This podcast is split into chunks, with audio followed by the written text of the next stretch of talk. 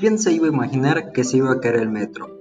Fue lo que dijo una de las personas que estaban cerca de lo acontecido la noche del 3 de mayo, una fecha que vivirá en la infamia de la historia del metro de la Ciudad de México.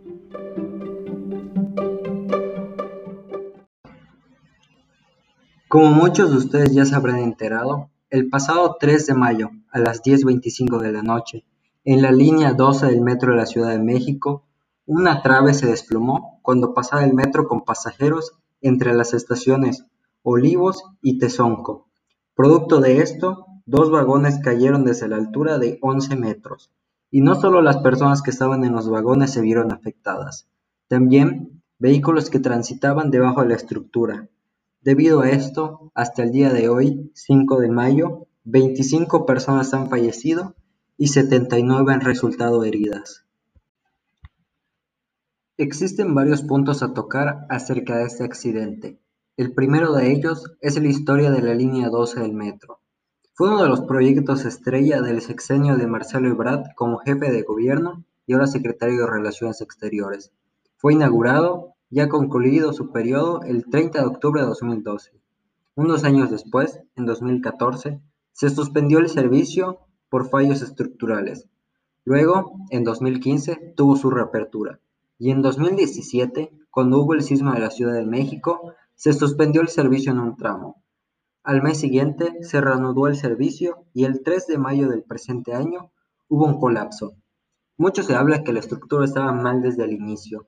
También se señala que no hubo el mantenimiento adecuado, lo que haría evidente que en algún punto sucedería algo como esto.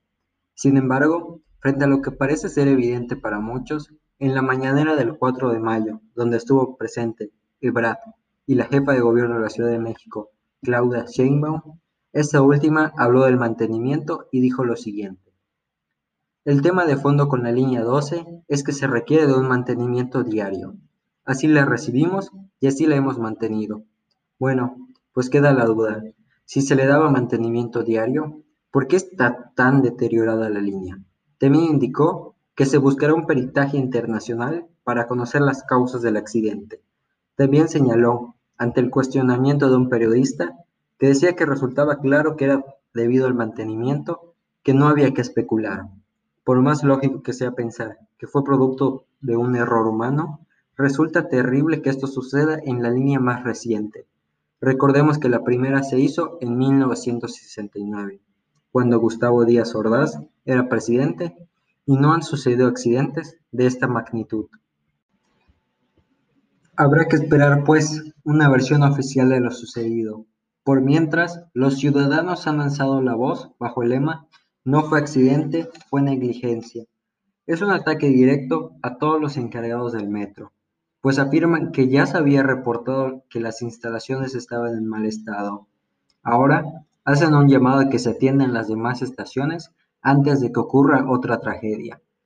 Cabe mencionar que durante esta administración se han dado tres accidentes, dos de convoys de metro de la Ciudad de México y el incendio de la torre de control.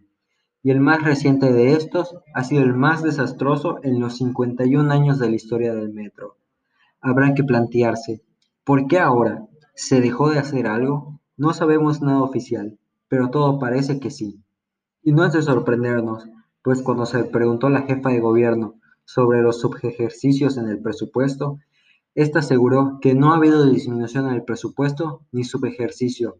Sin embargo, según la cuenta pública para el 2020, el presupuesto aprobado para el sistema de transporte colectivo de metro fue de 15.652.7 millones de pesos, mientras que el gasto efectivamente ejercido fue de 14.290.5 millones, es decir, hubo 1.362.2 millones de pesos, equivalente al 8.7 del presupuesto que originalmente iban a gastarse en el metro, que al final del año no se utilizaron.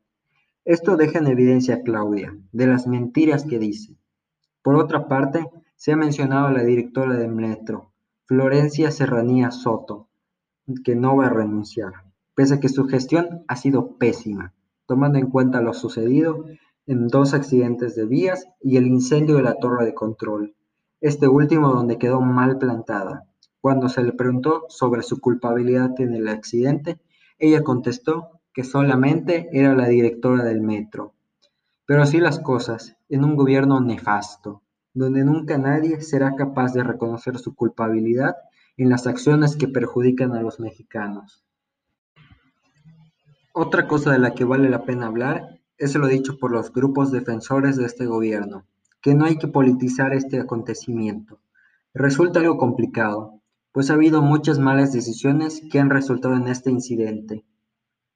Y se tiene que señalar a los culpables, sean de la administración que sean, pues poco más de 100 personas, más los familiares de los fallecidos y heridos, han sufrido estas malas decisiones.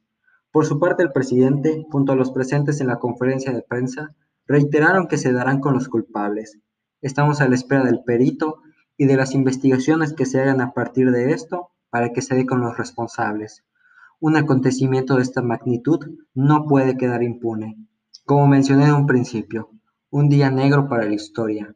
Finalizamos con la frase de Arnold Schwarzenegger, ex gobernante de California. El primer y la más alta obligación del gobierno es la seguridad de la gente, cosa que no se cumplió en esta ocasión. Nos vemos en el siguiente episodio que se subirá el domingo, donde hablaremos de la suspensión de la aplicación de la prueba PISA en México. Lo invito a ver el episodio anterior, donde hablé del padrón móvil. Yo soy Roberto Pérez y esto fue Lo que nos concierne. Todo lo que sea para mejorar la educación, lo vamos a hacer, dijo el presidente de México, Andrés Manuel López Obrador. Hola a todos. Comenzamos este episodio con una noticia que tuvo mucho revuelo hace 10 días, y es la suspensión de la prueba PISA en México. Un funcionario de PISA en París confirmó a Mexicanos contra la Corrupción y la Impunidad, que es una organización que se dedica a realizar investigaciones periodísticas, que la participación de México en PISA está suspendida y que hasta donde tienen conocimiento no se está aplicando las pruebas de campo, que las pruebas de campo son las que se emplean para llevar a cabo esta prueba, el funcionario dijo lo siguiente, entendemos que el involucramiento de México en PISA está suspendido. No hemos podido conocer detalles en el último par de meses, dijo Tu Halgrin. Esta información da mucho de qué hablar, pues se habló en diversos medios de la suspensión de PISA. Aunado a esto, vino una crítica a la SEP por el impacto de no llevar a cabo la prueba, pues es una medida de comparación de los países para saber cómo vamos. Como bien se dice, lo que no se mide no se puede mejorar.